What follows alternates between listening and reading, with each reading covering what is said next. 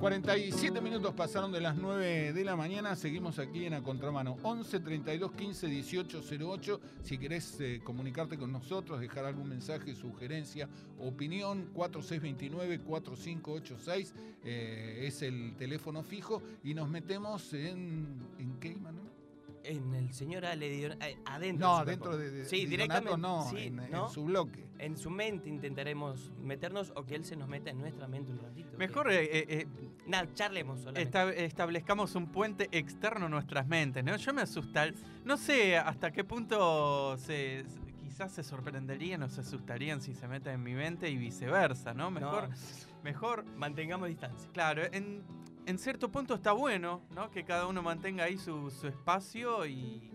Pero bueno, ya no nos estamos, ya estamos entrando por, un lugar completamente por fuera del día de, la columna que pensamos para el día de hoy, que es una columna literaria, después de varias columnas ya que mm, veníamos hablando de, de cine, de cine vinculado a la música, cine documental en el caso del anterior.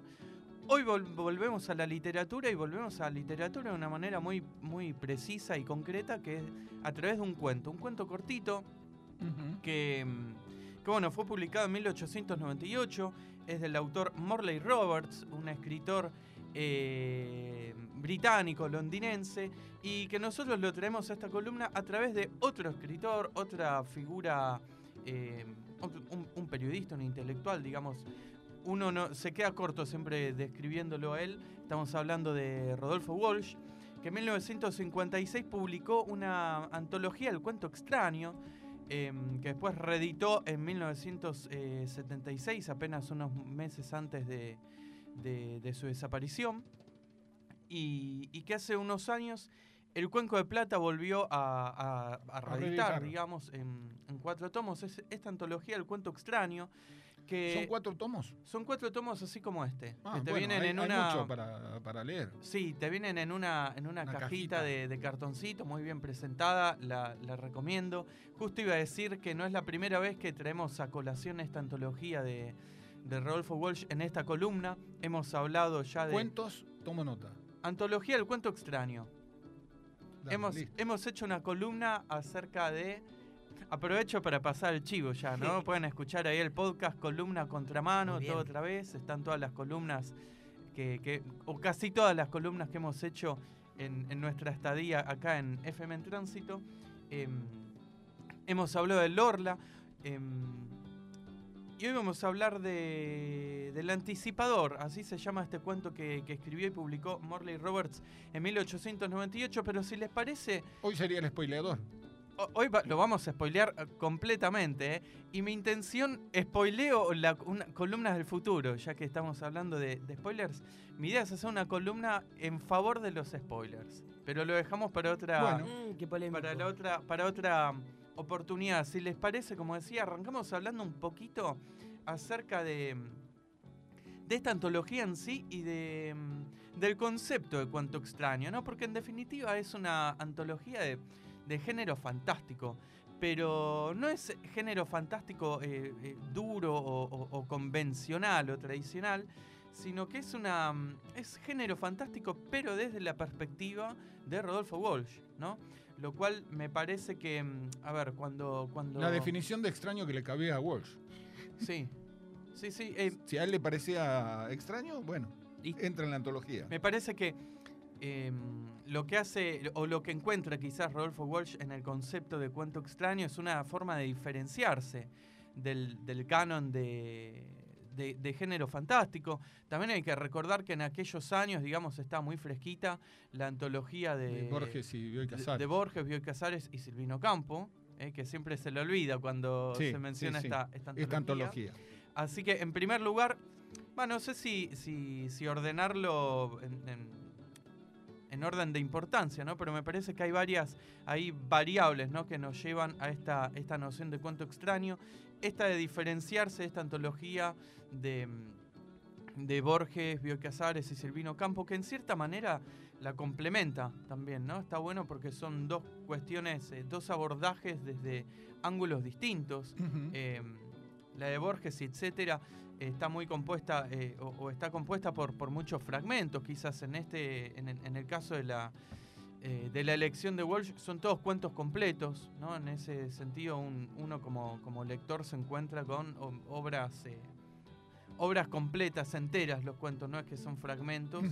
Em, y bueno, y hay una visión subjetiva, como recién de- de- decía usted, em, subjetiva y personal de, de- de Walsh acerca de, de- lo que él concibe, digamos, como cuento extraño, como género fantástico y al mismo tiempo eh, creo que habla de, él como antólogo, ¿no? Como a la hora de tomar una serie de decisiones eh, literarias. em, y bueno, también hay que contextualizar que estamos quizás en, en una etapa de, de su vida marcada fuertemente por, por lo literario, ¿no? Eh, leía en el, en el prólogo de, este, de esta antología que, mm, que justo el, el año en el, que, en el cual publica esta antología es el, el famoso año en el cual le dicen esta frase de hay un fusilado que vive, ¿no? que en Ujú. cierta manera marca su transición o su camino como, como, como escritor o como literato hacia un, El nuevo periodismo. Un nuevo periodismo, un, un- un rol más comprometido quizás con la realidad social y política de su tiempo y demás. Eh, pero bueno, está bueno también enmarcarlo ahí en... En esa etapa. En esa etapa. Y ahora sí pasamos al, al cuento en sí. Lo- la idea es contar, es un cuento cortito, son 7, 8 páginas. Em, se puede... De Anticipator. El, el- el anticipador se puede leer en internet, ponen el anticipador Morley, así se escribe Roberts. Eh, de hecho, las versiones que se encuentran en castellano son las mismas que, que tradujo Rodolfo Walsh. Otra, otro dato importante, mira, que estamos Que la omitiendo. traducción es de Walsh. Todas las traducciones, en caso de los cuentos que, que sean en, en- en inglés, las realizó, la- las hizo el propio Walsh. Así que ahí también hay otro mérito de, de de- la de- faceta, de este gran faceta. laburante, ¿no? Porque en definitiva estamos hablando de un trabajador increíble en todo sentido de... Bueno, trabajaba en el área editorial antes de, de empezar a publicar. Como antólogo o como autor. Y, y ahí sí, si quieren pasamos a, a este cuento a contarlo. Dale, El protagonista es... eh, un autor. Son dos autores. A ver, Sí. el protagonista es un autor que es, es, es plan o es plan.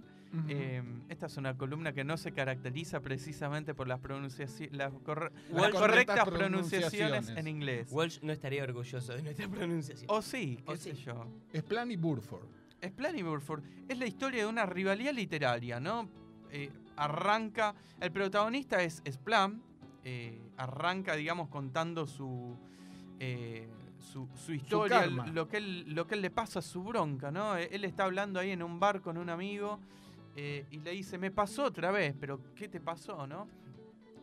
Y resulta que este escritor lo que le pasa, tiene ahí un, karma, es un karma, como bien decía Sergio, se le ocurren ideas, se le ocurren ideas muy buenas, se le ocurren ideas muy, muy originales, muy creativas para, a, la hora de, de escribir, pero su proceso creativo implica que cuando se le ocurren estas ideas no se puede sentar y escribirlas de, de- de manera automática, sino que se tiene, eh, tiene como que guardarlas en, en su interior, dejarlas reposar de forma tal que pasa el tiempo y una vez que pasa este tiempo, eh, ahí sí salgan de- de- desde sus dedos, desde sus manos, con eh, ya la, forma final mm, de- del cuento. Pero ¿qué pasa? En el tiempo que, que él se toma para dejar reposar estas ideas, este otro escritor que, que- que protagoniza esta, esta rivalidad, que es Burford o Barford, em, le gana de mano, le gana de mano y escribe eh, cuentos con historias similares, aunque eh, no con la misma calidad literaria que maneja él, que Pero- maneja Splan. Pero ¿qué pasa? Ya está Ya quemado. los temas Ya están... está quemada. ya está Quema. quemado. Sí. Una, una pregunta que quería antes de, antes de que siga avanzando. ¿Vos escribís? Yo escribo. Eh, ¿Y no te pasa lo mismo que a Splan? Yo al- al- Sí. alguna vez escuché, no, no recuerdo si a, Carlos Fuentes o, o, a García Márquez, uno de los protagonistas del, del boom latinoamericano, decir que eh, antes de eh, ponerse a escribir una novela podían pasar uno o dos años, porque mentalmente iba construyendo el relato, eh, cómo iba a enlazar la historia, los personajes, y después, una vez que se sentaba a escribir, en dos meses se escribía la, La historia porque tenía todo resuelto. Bueno, Claro, a mí no sí, me pasa lo- por- lo había te- tenía el tema, lo desarrollaba, lo pensaba y después que tenía todo resuelto, recién se tomaba el trabajo. No como esa gente dice, bueno, sentate a escribir la página en blanco, escribí cualquier cosa. ¿eh? Yo suelo bromear con eso y digo, bueno, si todos los días escribís una, te sentás y escribís una carilla, a fin de año tenés una novela, 360 Sí, yo soy, yo soy más de, de esa escuela, ¿eh? Perdón por... ¿Se puede ¿De cuál? De- pronunciar palabras fuertes? Sí, esta? diga, Por favor. Yo soy de la escuela de que hay que apoyar el culo en la silla y, y trabajar. Palabra Eh, fuerte eh, es culo, ¿eh? Me gusta. Me No, gusta la pero sutileza. pasa que yo pregunto, ¿viste? Porque Está muy bien, después, está muy bien, está te muy dicen, bien, no, que este que el otro. Yo te digo que esta película es muy. Vos me la vas diciendo. Cuento, Eh, cuento, es que la quiero trasladar a película con un Will Farrell haciendo una cuestión similar, bastante humorística, me la imagino, a la película que se podría trasladar, ¿eh? Eh, e- este libro. Como media taquillera. Sí, pero no la- deja, no deja de pero- ser trágica, no deja de ser para que no trágica. llegué hasta lo que vengo escuchando. Ahora me- ya estoy atrapándome.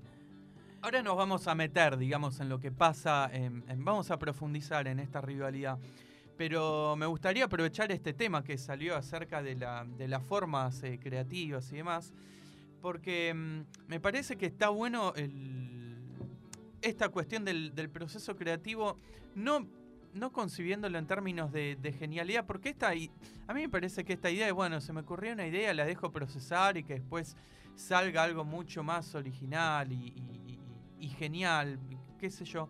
Me parece que mm, corre el, es peligroso en el sentido de que corre el riesgo de, de que, de que termine siendo simple y mera procrastinación, ¿no? Es decir, eh, muchas veces, eh, al menos hablo desde, desde, mi experiencia personal, lo que me pasa a mí.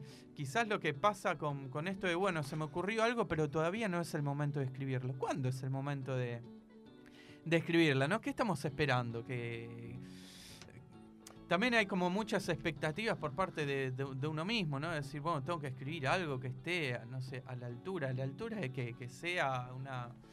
Y, y- y quizá lo, lo, lo interesante de, de- de- de toda esta cuestión en sí sea el hecho de sentarse y escribir. Y después no importa si, eh, si lo que uno escribe es una genialidad o, O se O puede sea. modificar. Muchas veces estas modificar. mismas presiones por, por escribir algún- una cosa que, que sea de gran calidad y qué sé yo, termina siendo bastante, bastante jodido en el sentido de que te lleva a la inactividad, ¿no? Porque estás todo el tiempo esperando que sea el momento ideal. Y esto, eh, estamos hablando de literatura, pero me parece se Que puede traslada hacer extensivo a muchas eh, a muchas eh, otro- o- muchos otros aspectos de la vida no siempre estamos esperando como el momento ideal para hacer tal cosa para escribir tal otra para no sé hacer tal tocar tal tema en el programa no y por qué no hacerlo ahora y que salga como salga y quizás esa misma mm, mejoría o esa misma ese mismo nivel quizás que, que uno está eh, con el que uno sueña con el que uno tiene tiene el objetivo de, de- de- de lograr se presenta, pero no por arte de magia, sino por una especie de, de trabajito de hormiga, ¿no? Que uno va haciendo de manera constante y perseverante y mejorando quizás la misma, el Que mismo la trabajo y la misma llegue cuando constancia. estás trabajando, ¿no? Sí, yo soy de esa escuela. A ver, vamos a poner un poquito en contexto para la gente y creo que hasta inclusive dejarle una intriga, porque para el dejar después podemos dejar lo que resta. Ya estamos en, ya estamos en hora. Por eso, está la participación de Ale acá, esta columna viene dividida en dos a Ahí veces, está. porque viste que nosotros nos engolosinamos y entramos a hablar bastante largo y tendido. No sé si querés darle un rulo ahora o repasemos qué libro estamos eh, eh, en la columna hoy. Estamos hablando del cuento Morley Robert, eh, de el, Anticipazo- el Anticipador de Morley Roberts, que está en, la- en el tomo 1 de la antología El cuento extraño de Rodolfo Walsh.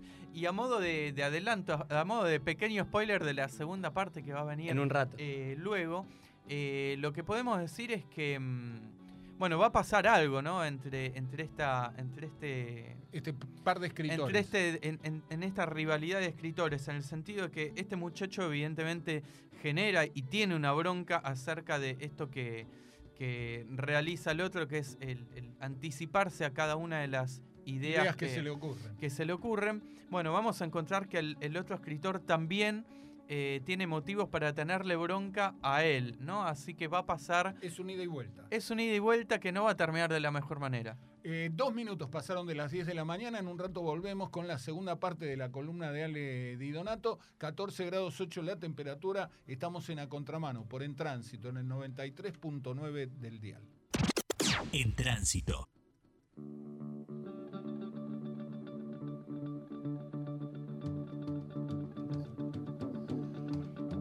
Seis minutos pasaron de las 11 de la mañana y si venís escuchando desde que arrancamos, ahora nos vamos a, a meter en la segunda parte de la columna de Ale Di Donato, eh, eh, que tiene que ver con un cuento, un cuento incluido en la compilación que realizó eh, Rodolfo Walsh. The Así es. Anticipator. El anticipador. Roberts. Nos habíamos quedado, bueno, en la historia de este escritor un poco perturbado, ¿no? No habíamos profundizado en, en lo que le pasaba a él eh, psicológicamente, espiritualmente, pero estamos hablando de un hombre perturbado, de un hombre que eh, está en pleno proceso de, de desintegración, tanto mental como, como espiritual, digamos, nos encontramos con, con eso en este cuento. Y vamos a contar un poco, vamos a terminar de contar la historia, Vamos a vamos a, ir al grano. Pero para el, que no está- para el que no estaba escuchando, él, eh, más o menos habíamos llegado a que Esplan, ¿mm? ¿así está bien? Sí, vamos a decir Esplan. Esplan. Esplan y Barford. Y, y Barford eh, son dos escritores. Esplan se lamenta porque Barford siempre publica la historia que se le ocurrió a Esplan. Mm, ¿m? Una historia brillante, pero que no escribió. mm. La publica Burford, que escribe mucho peor que Esplan. Pero la labura. Pero labura y publica, publica antes, con lo que Esplan no escribió el cuento y se quedó, no puede publicar la misma idea, ¿m? porque sería plagio.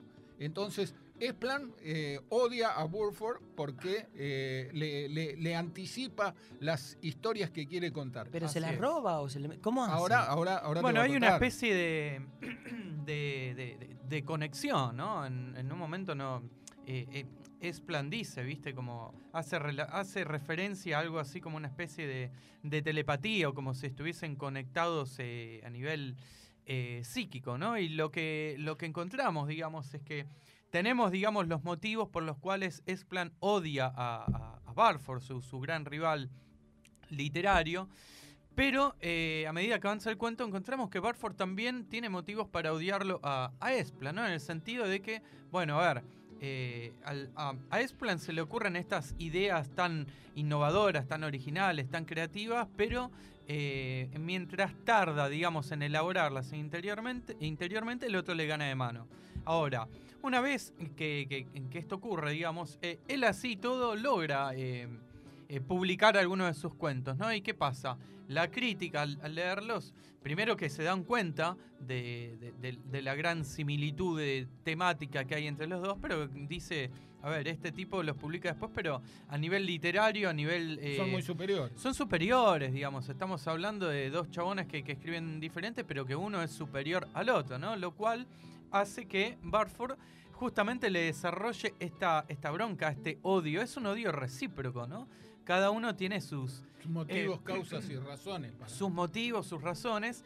Y como decíamos recién, Esplan, el protagonista, está eh, en, en pleno... No está bien, ¿no? Está ahí en un proceso de desintegración mental, espiritual. eh, está con problemas de, de- de- de- drogas, ¿no? Es un, hombre que, consume morfina directamente, adicto a la morfina. eh, que tiene algunos problemas personales. En un momento se, se, menciona, así como al pasar, que fallece una mujer con la cual tenía una amistad cercana y, de la cual nadie eh, conocía, etcétera. Bueno, ¿qué pasa con, con este tipo? Empieza a.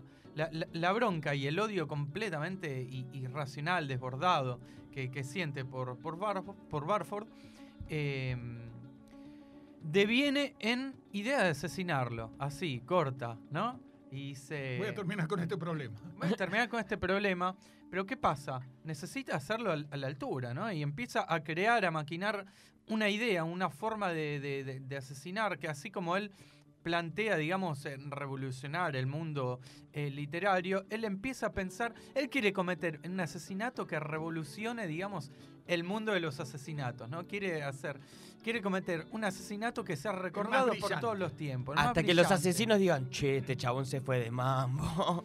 Y, y bueno, empieza a pensarlo, ¿no? Empieza a, a- a maquinar en su cabeza eh, esta idea, pero ¿qué pasa, no? Ya tiene la idea, ¿no? Y dice, bueno, ya sé cómo lo voy a, cómo lo voy a asesinar.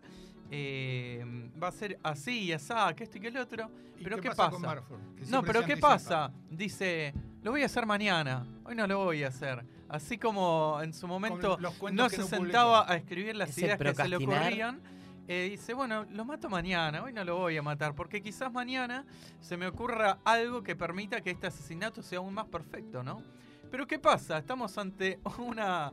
eh, del otro lado tenemos un escritor que siempre se le anticipa con, con sus ideas y que quizás no las... Y que eh, no entendemos cómo, no las pero concreta. siempre se, se apropia de sus ideas. no las concreta con, la, con, con el nivel de, de brillantez y, y- y calidad y genialidad que el otro, pero las, la- las eh, concreta en primer lugar. Así que hacia el final, eh, alerta spoiler, eh, Borford se le termina anticipando también a, a Explain y lo termina matando. Claro. Y está bueno porque, a ver, con esto quizás nos estamos anticipando nosotros a, sí mismos a la columna que prometí hacer en defensa de los spoilers, ¿no? Pero cuando uno ya conoce la, toda la historia, lo, lo que va a ocurrir, tiene la oportunidad de centrarse y disfrutar de, la forma ¿no? en la cual se, llega a esas, eh, a esas conclusiones, se sigue ese, ese devenir de, de los acontecimientos. ¿no? Y en este cuento, uno de los, uno, uno de los motivos, digamos, por los que yo lo, lo traje acá a esta columna, es porque estamos ante un cuento que está muy, muy bien escrito ¿no? y que se disfruta eh, en todo sentido, no solo por el lenguaje. Utiliza un, es un cuento extraño, ¿no? No, no estamos diciendo nada porque eh, forma parte de la antología del cuento extraño, pero sí representa, me parece muy bien, la, idea que quizás tuvo Walsh con, esta antología. Y esta extrañeza también se presenta en el plano del lenguaje, de las palabras que, utiliza el, escritor, el autor, para, para, mm, para, bueno, para dar forma a esta historia que, en definitiva, la historia de una rivalidad de, dos escritores ambiciosos con, con, problemas de, de ego. En un momento el mismo Espla, ¿no? Reconoce, tengo el, el- no me acuerdo cómo es que dice, pero dice, tengo me tengo que cuidar un poco el ego porque lo tengo medio resquebrajado, una cosa así, dice. Eh, pero en- definitiva se, se- trata de eso, ¿no? Y, y también en cuanto al, al estilo y a la forma, digamos, que, mm, que, permite disfrutar de este cuento, más allá de, de- que ahora quizás ya sepan cómo, cómo termina, es porque mm, es un cuento que me parece que está muy bien logrado a nivel formal, ¿no? A nivel eh, estructural. Y en este sentido yo eh, pienso en, en la teoría del cuento de Piglia, ¿no? Que Piglia eh, decía que para él el cuento siempre tiene que, si- siempre tiene que narrar dos historias en paralelo, eh, una eh, en, en el nivel, en un nivel superficial, ¿no? Superficial en un sentido Evidente. peyorativo del término, No, sino sino evidente. Claro, ahí por, por encima de la superficie. Y otra historia, que esta historia por encima de la superficie es la que se tiene que ir leyendo, digamos, eh, a nivel eh, denotativo, digamos, voy en primer plano, pero en- y en un nivel em, debajo de la superficie, eh, se tiene que ir construyendo otra historia, ¿no? Otra historia que emerja eh, a la superficie en el final, de forma de final eh, Sorpresivo. sorpresivo eh, y sorpresivo, pero que no aparezca de la nada como por arte de magia, sino que uno cuando vaya de vuelta al principio y, y- y realice, vuelva a leer. y realice el ejercicio quiero- de la- sobre este tema. y después. realice el ejercicio de la relectura, que es fundamental, Se dé eh, cuenta que este- se tiene que dar que el- lo- que- claro, Que no se que dio era una obviedad, era una- Sí. siempre estuvo ahí al final, y, eh, siempre estuvo ahí, pero está Pero tan bien no presentado claro. Que uno recién lo descubre eh, hacia, hacia el final. Así Bueno, que, eso pasa, ¿viste? En novelas, en películas. ¿eh? Eh, Cuando, cuando lo mencionaba Sally, yo pensaba que este, este año, después de haber visto 132.423 veces El Padrino, sí. este año la fui a ver por primera vez al cine, cuando se cumplieron los, los 50 años. Y ahí, después de haberla visto infinidad de veces, ¿eh?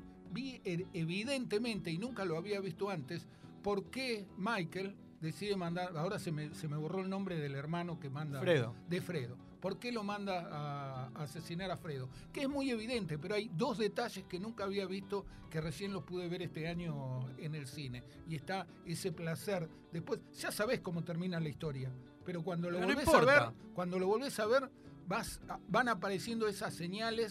¿eh? de, de esto que vos contaste al final. Era esa historia subyacente, está siempre a la vista. Claro. Pero, eh, digo, lográs rearmarla cuando conoces el final. Y hay también la, la dificultad de, de- de escribir o de, de- de hacer una película, ¿no? Eh, a ver, no, no es fácil lograr esto. Fácil lograr esta. cumplir con esta idea del cuento que, que tenía Piglia, ¿no? Por ejemplo, que dicho sea de paso, le podemos dedicar una otra columna exclusivamente a, esta, a este texto. Es plan, eh, aspiraba a eso. Ten- Siempre- ah, muy siempre bien. Encontrar, Ah, siempre encontrar esa. No, no terminaba de atar los cabos, Mm.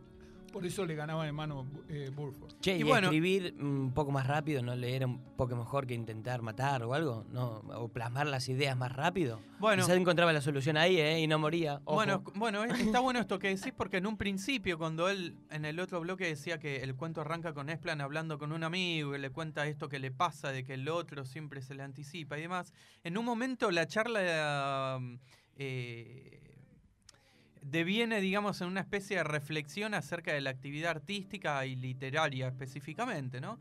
Y, y Esplan dice algo así como que el fin del arte, en definitiva, eh, y de la literatura, ya que él es escritor, es el de dar alivio, ¿no? Dar alivio al- a, a quien lee. Ahora, eh, evidentemente estamos ante una persona que de, de alivio en la actividad literaria no encuentra absolutamente nada, sino más bien todo lo contrario, ¿no?